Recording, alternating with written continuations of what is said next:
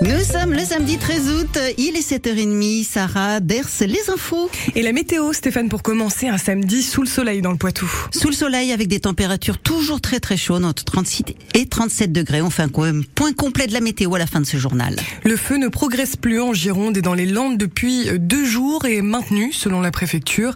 Mais 7400 hectares ont brûlé, des renforts européens sont envoyés sur le terrain, des pompiers et des canadaires. Les soldats du feu peuvent aussi s'appuyer sur la relève de pompiers volontaires libérés par leurs entreprises, comme chez nous, à la centrale de Civaux, Vincent Hulin. Franck Delsal les sapeurs-pompiers volontaires à la caserne de Lussac-les-Châteaux. Le caporal-chef est aussi dans son métier ingénieur chargé d'incendie à la centrale de Civaux.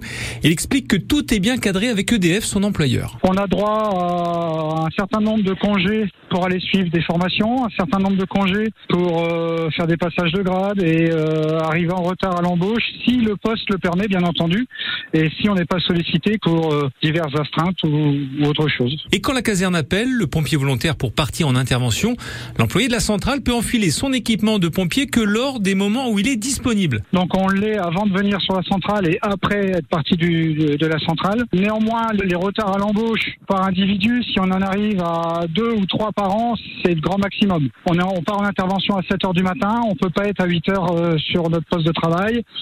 C'est dans la convention, c'est pris en charge par la direction qui fait le nécessaire. Franck Gelsal qui souligne que le plus compliqué c'est en journée car les sapeurs-pompiers volontaires ont en général un métier à côté et la journée ils ne sont pas toujours disponibles pour les interventions. Le ministre des Armées Sébastien Lecornu a demandé hier à l'armée de donner euh, des jours aux militaires. Un feu d'herbe et de broussailles s'est déclaré hier vers 13h chemin de la baignade à Châtellerault à proximité d'habitation. Pas de maison atteinte mais beaucoup de fumée. En tout, 3000 mètres carrés ont brûlé. Une enquête est ouverte pour déterminer euh, son origine.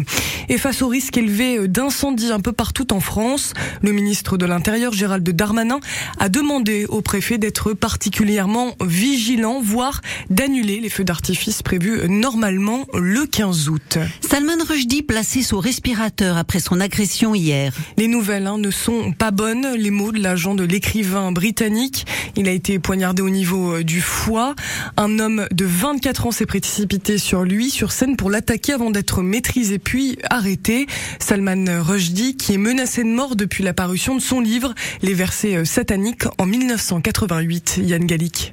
Dès sa sortie, le roman suscite l'indignation d'une partie du monde musulman qui le juge blasphématoire. Le livre est interdit dans une vingtaine de pays et provoque de violentes manifestations, extrait du journal d'Antenne 2 en 1989. Le livre a été brûlé en place publique il y a deux semaines à Bradford, en Angleterre. Au Pakistan, des manifestations contre le livre de Rushdie, alors qu'il va être publié aux États-Unis, ont fait cinq morts. Et aujourd'hui, c'est en Inde que l'on compte une victime pour les mêmes raisons. Là encore, on a réclamé la mort de l'écrivain. Le 14 février 1989, l'ayatollah Khomeini lance une fatwa, un décret religieux où le guide spirituel de la révolution islamique d'Iran appelle les musulmans à exécuter Salman Rushdie et ses éditeurs avec à la clé une récompense de plus de 20 000 dollars. L'écrivain est alors obligé de vivre caché sous protection permanente. En 1992, il réapparaît en public pour une conférence de presse. Ouais, il suffit que je regarde derrière moi. D'autres ont ce même problème. Madonna a plus de fanatiques que moi.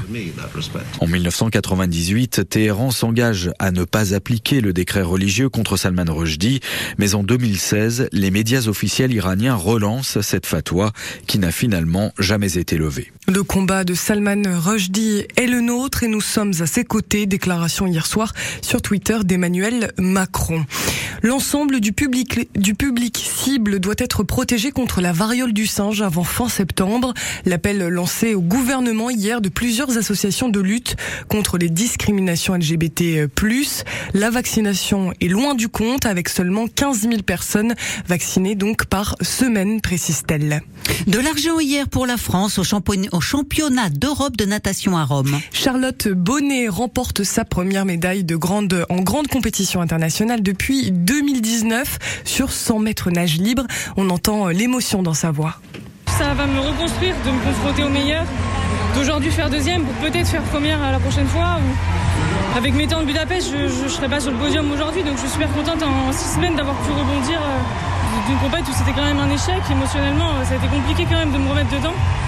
Et là, là je suis médaille d'argent. Donc oui, je vais vous dire que j'aurais aimé gagner j'aurais aimé entendre la Marseillaise. Mais franchement, je peux pas être trop gourmande. Il faut que, je me contente de ça aujourd'hui. Et je suis, je suis super contente, quoi. C'est cool, ça fait du bien. Médaille d'argent aussi pour le Français Maxime Grousset hier au championnat d'Europe de natation à Rome. Le nombril du monde à Pougnérisson dans les Deux-Sèvres. Le festival qui a lieu tous les deux ans débute aujourd'hui jusqu'à lundi. Des contes, des concerts, des arts de rue et des siestes obligatoires. Avec cette